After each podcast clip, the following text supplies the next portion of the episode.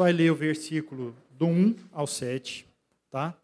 O, alguns irmãos também vão subir aqui comigo. Nós fazemos questão de, quando a gente encontra essa parte da família, de compartilhar aquilo que a gente está vivendo, que é que a revelação da palavra de Deus, aquilo que há de conhecimento, de sabedoria da palavra de Deus, ela é compartilhada e comunicada a seus filhos através de uma relação. Então nós cremos que naquilo que nós estudamos juntos, naquilo que nós fazemos juntos, é que há a revelação e a manifestação da vontade de Deus para as nossas vidas. Então nós vamos ler aí de João 9, de 1 a 7. Também vou ter dois irmãos aqui comigo. Pode subir, já pode. Fica à vontade. Amém? Todo mundo conseguiu abrir? João 9, versículo 1 até o 7. E, passando Jesus, viu um homem cego de nascença. E os seus discípulos lhe perguntaram, dizendo: Rabi, quem pecou, este ou seus pais, para que nascesse cego? Jesus respondeu: Nem ele pecou, nem seus pais, mas foi assim para que se manifestem nele as obras de Deus. Convém que eu faça as obras daquele que me enviou, enquanto é dia. A noite vem quando ninguém pode trabalhar. Enquanto estou no mundo, sou a luz do mundo. Tendo dito isso, cuspiu na terra e com a saliva fez lodo e untou com o lodo os olhos do cego. E disse-lhe: Vai, lava-te no tanque de Siloé, que significa o enviado. Foi, pois, e lavou-se e voltou vendo. Amém? Vamos ter uma palavra de oração antes da gente compartilhar aí o que Deus quer comunicar à família. Pai amado, Pai querido, Senhor meu, Senhor, nós nos prostramos à tua vontade com muito temor e reverência à tua palavra, pois nós sabemos que essa escritura sagrada é o que comunica vida aos nossos corações. Então nós temos muito amor por ela. Então que esse amor possa ser derramado hoje ao seu povo, que ao compartilhar essa palavra, Pai, corações possam ser transformadas, vidas possam se abrir ao teu conhecimento, à tua vontade e principalmente, Pai, que a sua família se mova em favor de tantos que precisam do teu amor, meu Pai. Em nome de Jesus. Amém. Amados, é, eu prefiro até que vocês permaneçam com as Bíblias abertas. É uma forma da gente interagir com o texto enquanto ele comunica a verdade dele a nós, tá? Então, quando a gente está no versículo 1, o primeiro versículo, e a gente lê ele, ele diz que, passando Jesus, ele viu um, um cego de nascença. Onde ele estava passando? Antes, no versículo no, do capítulo 8, versículo 59, a gente vê que Jesus está saindo do templo, fugindo do templo.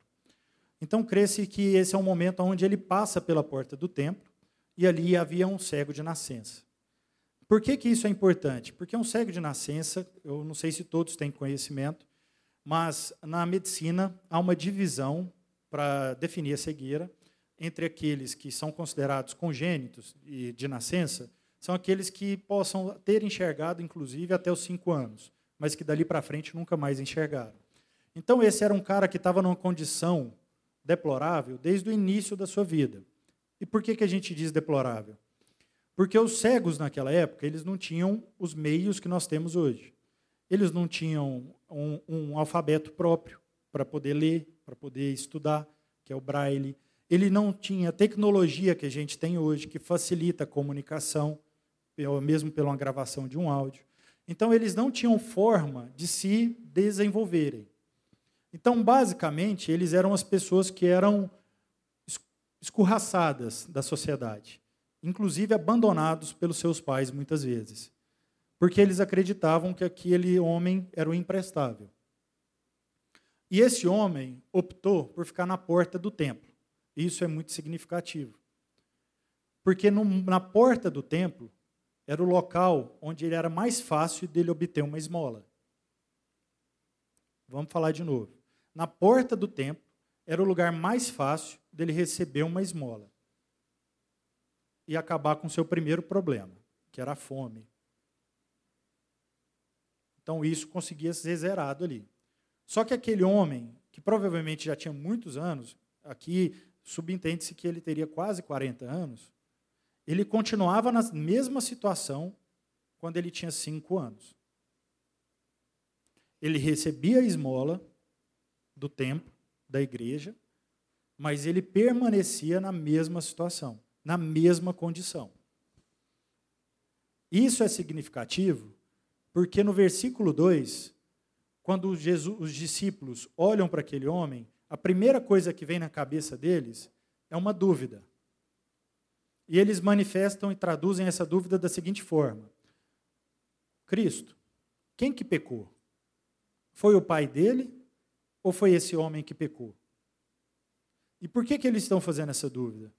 Porque antigamente, os fariseus, a tradição judaica, dizia que não haveria morte sem pecado e não havia sofrimento sem iniquidade. Basicamente, eles estavam fazendo uma pergunta para um rabi, para um mestre, de que era uma pergunta que havia uma dúvida latente para qualquer um que enxergasse aquele homem. A dúvida deles era: olha, a culpa por esse estado desse homem estar tá assim é de alguém. De quem que é? Isso é uma questão, uma dúvida sobre o sofrimento. E é isso que a gente quer conversar um pouco hoje. Porque muitas vezes a gente padece alguma coisa que nos aflige. A gente padece algo que simplesmente nos deixa numa, numa situação desconfortável.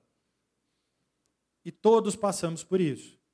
Tenho certeza que em todos nós aqui, ou você está sofrendo, ou conhece alguém que está sofrendo.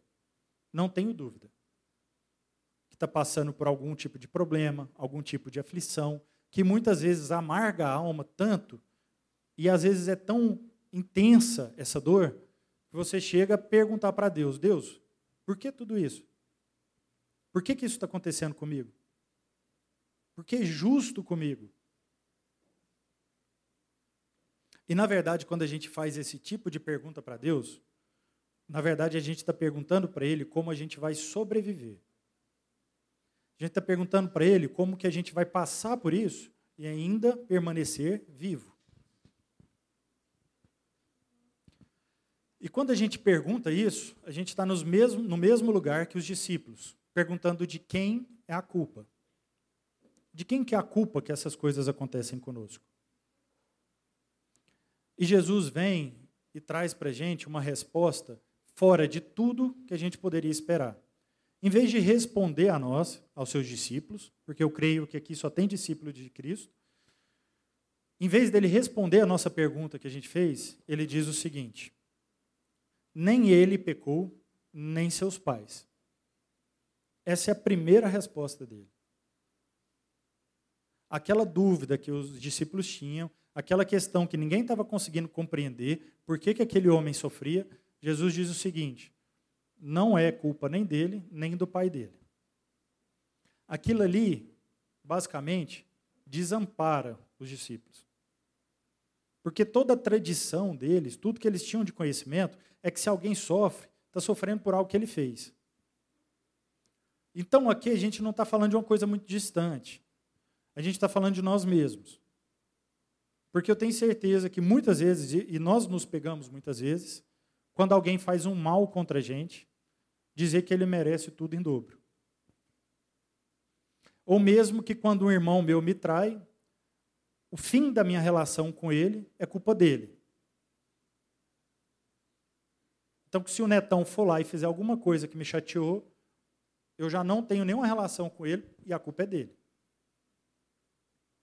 Essa é a nossa resposta a essa pergunta. Só que Cristo vem e traz um outro tipo de resposta. A culpa não é do neto culpa não é dele. E eu vou te dizer uma coisa a mais. Você tem que fazer a obra de Deus para Deus.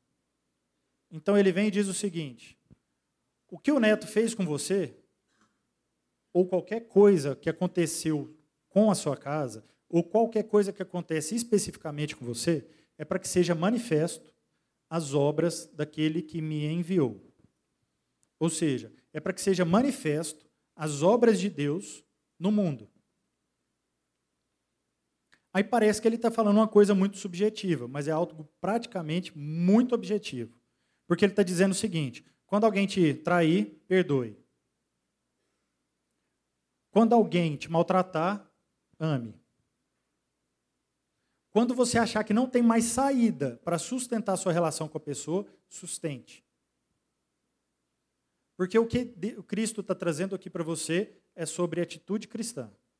E a resposta cristã a qualquer tipo de situação que se abata sobre a pessoa é a mesma. Sobre todas as coisas, o amor. E o amor tem várias faces. Pode ser pela misericórdia, pode ser pelo perdão, pode ser por um abraço, pode ser por um gesto de ligar, quando Deus coloca no seu coração para você ligar para a pessoa e abrir mão dos seus direitos para poder ter uma relação de fato com ela. Então, de diversas formas, Cristo pode responder ao mundo e ser luz no mundo. O problema nosso, e isso é um problema geral da nossa família, nós somos assim. O problema é que quando há um direito, a gente não abre mão. E aí a gente não entende por que, que aquilo está acontecendo com a gente. E a gente acha que aquilo está acontecendo porque nós estamos sendo penalizados, como se nós tivéssemos culpas, ou como se nossos pais tivessem, tivessem culpa, ou como se a culpa fosse de alguém. A gente está apontando um culpado para resolver nosso problema. Porque parece que é muito mais fácil a gente agir assim. A culpa é dele, o problema é dele, e a partir daqui eu me viro, sozinho. E o problema disso, irmãos, é que, assim como os judeus, em seu Talmud, tinham essa afirmação que não haveria morte sem pecado, e que não havia sofrimento sem inquietude, eles tinham uma visão de Satanás que é basicamente aquilo que a gente precisa entender hoje. Satanás, lá no livro de Jó, quando ele participa daquele conselho com os filhos de Deus, para definir, inclusive falar sobre o que ele tinha visto nessa terra, ele diz: Olha, eu passei nessa terra aí, vi tudo e tentei entender tudo que está acontecendo. Por quê? Porque, como o Talmud diz, ele é o acusador. Ele é o promotor celestial. Então, ele é aquela pessoa que, quando alguma coisa acontece, ele aponta a culpa. E de quem é a culpa? Tem certeza que todo mundo já viu o Alto da Compadecida? E quem que era o diabo lá? O promotor. Não que os promotores, gente, por favor, tá? Não entendam assim. Tá? Tem muitos irmãos promotores que são de Deus. Muito. É, mas isso é a figura, talvez, para a gente entender quem é Satanás nesse mundo. E qual que é o problema disso? O problema disso é que nós estamos sendo essa figura. Nós que somos chamados a revelar a luz, nós estamos revelando a escuridão. Porque em qualquer situação, em toda situação, quando alguma coisa acontece com a gente, a primeira coisa que a gente quer fazer é descobrir quem é o culpado culpado daquelas coisas acontecerem ou com a gente ou com quem a gente gosta. Só que Jesus traz uma outra perspectiva. Porque ele diz o seguinte: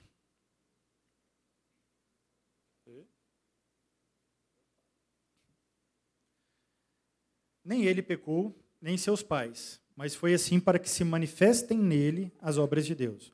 Primeiro ele diz que tudo que acontece está sobre a soberania de Deus.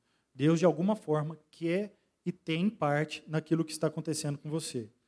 Segundo, ele diz: convém que eu faça as obras daquele que me enviou enquanto é dia. A noite vem, quando ninguém pode trabalhar, e, enquanto isso, enquanto eu estou no mundo, sou a luz do mundo. Qual que é a resposta de Jesus àquela dúvida dos discípulos de quem era a culpa? Ele traz a resposta a isso, dizendo: Eu sou a cura. Jesus, em vez de questionar de quem é a culpa, ele se apresenta como a resposta. Ele se apresenta dizendo: se há uma escuridão, eu sou a luz. Porque não vai haver em nenhum momento na minha vida, porque naquele momento as pessoas que trabalhavam, trabalhavam durante o dia, por isso que ele diz: olha, enquanto há dia, enquanto há luz para iluminar e que dá para eu fazer alguma coisa, eu estou fazendo as obras do, daquele que me enviou.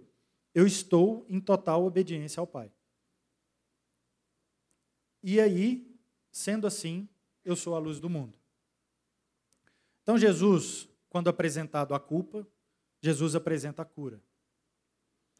e sendo a cura a necessidade que esse mundo precisa, o mundo precisa que pessoas se levantem para ser essa cura. Porque muitas vezes a gente está vendo Jesus e vendo Cristo como um objeto, como um bonequinho do Superman. Porque a gente acha que o papel dele de curar a, a família é dele e que a gente não tem parte nisso. Nosso papel é ficar no mesmo lugar que a gente sempre esteve. Só que, meus irmãos, a Bíblia também fala que você faz parte do corpo de Cristo.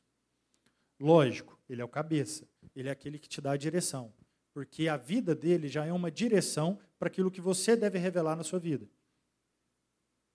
Só que todo mundo está achando que o problema é dele e que com a gente basta a gente clamar e dizer que eu amo ele.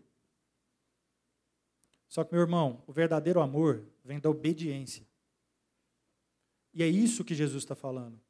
Eu sou a luz do mundo exatamente porque eu faço as obras do meu Pai. Eu obedeço ao meu Pai e obedeço a direção que o meu Pai me dá sobre a minha vida. E disso eu não abro mão. Enquanto eu tiver fôlego, enquanto eu estiver aqui, eu faço aquilo que meu Pai deseja que eu faça. E não aquilo que eu quero fazer. E o problema nosso é que muitas vezes a gente tem muita vontade. Nosso coração está cheio de desejo daquilo que a gente tem vontade. Não é à toa que a Bíblia diz que o nosso coração é enganoso. Porque muitas vezes parece que a gente está no caminho certo, mas a gente está andando na contramão. Porque a gente entende, a gente conhece a Deus, a gente sabe quem Ele é, Ele entregou para a gente todo o conhecimento que a gente precisava na Sua palavra, Ele já nos abençoou, já derramou sobre nós tudo que precisava, só que ainda assim, ainda assim, a gente não ama de verdade. Porque para amar a Deus de verdade, é preciso que a gente tenha fé. Porque qualquer obra, qualquer coisa que a gente for fazer, se antes a gente não tiver a fé de ter a certeza que enquanto a gente estiver caminhando, se der errado, está certo, e se der certo, está tudo certo. Porque não vai depender do resultado, mas sim do caminho que eu vou seguir, ainda assim a gente vai estar fingindo que ama alguém. Porque eu posso muito bem dizer que eu amo o neto, mas no momento que ele me for inconveniente, eu já não amá-lo mais. Isso nunca foi amor. Isso no máximo, no máximo, meu irmão, foi um desejo do seu coração. No máximo. Então a gente precisa entender que se a gente for amar a Deus de verdade, a gente, primeira coisa que a gente precisa entender é que a nossa resposta a esse amor é uma palavra só: obediência, que se traduz por fé. Porque se a gente não tiver fé para seguir um caminho como esse homem seguiu, a gente nunca vai ser curado daquilo que são as mazelas que já estão sobre as nossas vidas. Porque esse homem, quando Jesus pega e deixa a sua saliva na, no pó da terra, faz uma massinha sobre esse pó, faz um, um lodo e aplica sobre os olhos daquele homem, em nenhum momento está dizendo que ele foi curado. Ali só está dizendo e demonstrando que Jesus pegou aquilo que ele é, parte dele, a saliva, misturou com tudo que já estava, que é o pó, e fez algo para passar naquela ferida física daquele homem. Mas naquele instante, Jesus vem e diz para ele: vá até o tanque de Siloé e se lave. E quando esse homem se lava no tanque de Siloé, ele é curado. Ele passa a ver. É isso que o texto está falando para a gente. E é por isso que a gente precisa entender. Entender o seguinte: às vezes você já está curado da sua iniquidade, da sua parte física. Você já está curado daquilo que te acometia. Só que você precisa ser curado ainda, na sua espiritualidade. Você precisa ser curado naquilo que você quer que Cristo seja, que Deus seja. E para isso, meu irmão, não tem nada de espiritual. Isso é nada mais do que um objeto que você criou na sua mente e deseja alcançar e obter. E aí você vai estar sempre achando quer ter muito dinheiro que vai fazer com que você seja capaz de obter esse objeto, esse projeto que você fez na sua cabeça. E o que Cristo está dizendo para esse homem é o seguinte: ó, vai até o tanque de Siloé. E aí parece que a gente está vendo quase nada. Só que o tanque de Siloé, naquela época, vocês têm que entender, e João deixa claro aqui, que ele tem o significado de o enviado. Isso acontece porque na, no, rei, no reinado de Ezequias, em 2 Reis, quando não havia, como não havia água na cidade, ele vai e pega a água que brota de um monte, cujo nome em hebraico se chama Virgem, faz um aqueduto que para no meio da cidade e compõe esse tanque. Então vamos lá, porque eu acho que ficou bem claro agora, né? Nasce de uma virgem, jorra a água, e essa água dá vida. Então a gente está falando de Jesus. Porque os milagres não são para revelar uma cura física. É um sinal para te indicar o caminho que você deve seguir para ser curado espiritualmente. E esse caminho é Jesus, o que nasceu da Virgem, que veio e deu vida àquela cidade, que deu vida àquele povo. Esse é Jesus. Esse é o Cristo. Não tem outro. Não dá para você moldar um à sua vontade. E a gente está falando isso, irmãos, para que a gente possa comunicar à família que a gente entendeu o seguinte, e é isso que a gente entendeu: que a espiritualidade da família, a cegueira da família, nunca vai estar curada enquanto a família não entender que Cristo vem para te salvar, mas para dizer para você um caminho a ser seguido. E que nesse caminho, nesse processo, a gente não sabe se vai ter uma pedra que você vai tropeçar, ou se vai ter uma coisa que você vai encontrar que vai te desafiar ao máximo a dar o seu melhor, a ser melhor. E quando você encontrar com essa dificuldade, você não pode voltar para trás. Você tem que enfrentá-la. Porque há um caminho a ser percorrido. Para quando você chegar lá, você ser curado de todas as mazelas que não estão afetando o seu corpo, mas a sua mente. Então, basicamente, o que Cristo está dizendo aqui para gente é aquele que foi o chamado de Abraão quando Deus conversou com ele em Gênesis 12. Quando, quando Deus diz a Abraão: Olha, vou te abençoar, vou abençoar a sua família, vou te dar tudo que é preciso, ser tu uma bênção. Então, Cristo está falando para essa igreja o seguinte: já foi dado tudo para vocês, vocês já têm tudo que vocês precisam, tudo mesmo, inclusive para os seus familiares.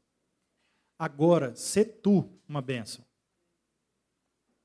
Porque você sendo essa bênção, sendo o comunicador, o canal que vai revelar essa bênção, bênção ao mundo, esse mundo já não mais vai padecer. E vocês realizarão muito mais do que eu realizei haverá cura em todos os lugares. Relacionamentos serão curados, vidas serão restauradas. Haverá vida e vida em abundância. Porque você já não jorra mais daquilo que é o seu desejo, mas você jorra daquilo que é a sua obediência a desejo de um pai que te criou, te deu vida e te deu tudo que você precisa. Então, a partir desse momento, essa é a resposta que Cristo espera dos seus discípulos. Não uma pergunta mas que eles materializem a resposta que é precisa dar para o mundo sobre o porquê das culpas. Porque nós somos a resposta. Essa igreja é a resposta desse mundo. O netão ir para a África é uma parte da resposta. Você caminhar até a sua empresa é uma parte da sua resposta. Você, no almoço de domingo, você é a resposta você, em qualquer ambiente e circunstância que você esteja, você é a materialização daquilo que Deus invisível é. Não há outra forma do mundo conhecer a Deus. Somente essa. Porque Ele deu o privilégio dos seus filhos participarem e comungarem de tudo que Ele é. Porque nós somos a perfeita imagem da semelhança daquilo que é invisível das virtudes de Deus. Então, irmão, se você quer uma vocação, se você está esperando uma direção de Deus, Se você, por algum motivo, ainda não está caminhando, deixa eu te contar, você já tem a vocação. Você já tem a direção. Talvez o que te falte é abrir mão dos seus desejos e acabar com a sua desobediência. Para que você possa agora viver em Deus aquilo que é o caminho que Ele direcionou aos seus pés. E não o caminho que você quer percorrer. Amém? Amém. Eu quero refletir nesse texto é, que fala sobre esse, esse cego e olhar para a nossa cegueira espiritual. Né? Nos colocar no lugar desse cego e enxergar a nossa cegueira espiritual. Nós temos a, a, nós condicionamos a nossa vida àquilo que nós aquilo que são as nossas capacidades ou falta dela. Né? A gente costuma basear a nossa vida e a nossa expectativa naquilo que a gente é capaz ou incapaz. É, a gente frequentemente olha para a nossa vida com um olhar daqui, a gente olha para aquilo que nos falta e não para aquilo que nós já temos. Isso nos coloca nessa condição de cego, porque a gente não consegue perceber o propósito de Deus em todas as coisas na nossa vida, principalmente naquilo que são as nossas incapacidades, que é onde Ele quer revelar o poder dele na nossa vida. E a gente se torna cego, porque a gente, a gente, a gente olha para a vida como, como quem está em falta e não como quem já recebeu tudo. É como se a gente chegasse nesse mundo com a conta em débito e não com a conta com saldo positivo. A gente está sempre no vermelho, se matando para conseguir sobreviver. Né? E aí nos tornamos mendigos, espiritualmente falando. Muito pior do que esse, porque esse estava pedindo esmola na porta da igreja. E hoje nós temos enchido igrejas e pedindo esmola para Deus dentro da igreja, dentro do templo. Sabe, a gente, a gente vem aqui, muitas vezes, para pedir coisas que a gente não precisa estar tá pedindo porque já nos foi dada.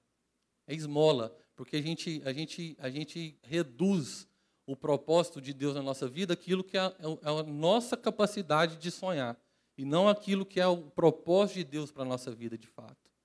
E fica aqui pedindo esmola. Preocupado se a gente vai dar conta de trocar o modelo do carro ou não, se a gente vai dar conta de morar num apartamento maior ou não, enquanto o projeto de Deus na nossa vida vai muito além disso.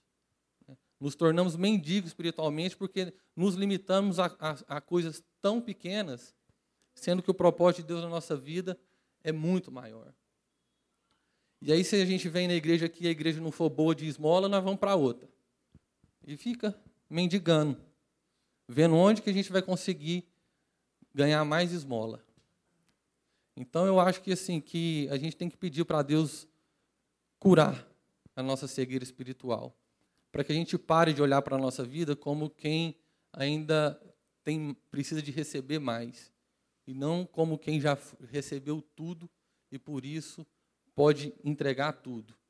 Porque isso nos proporciona uma vida em paz, independente das circunstâncias.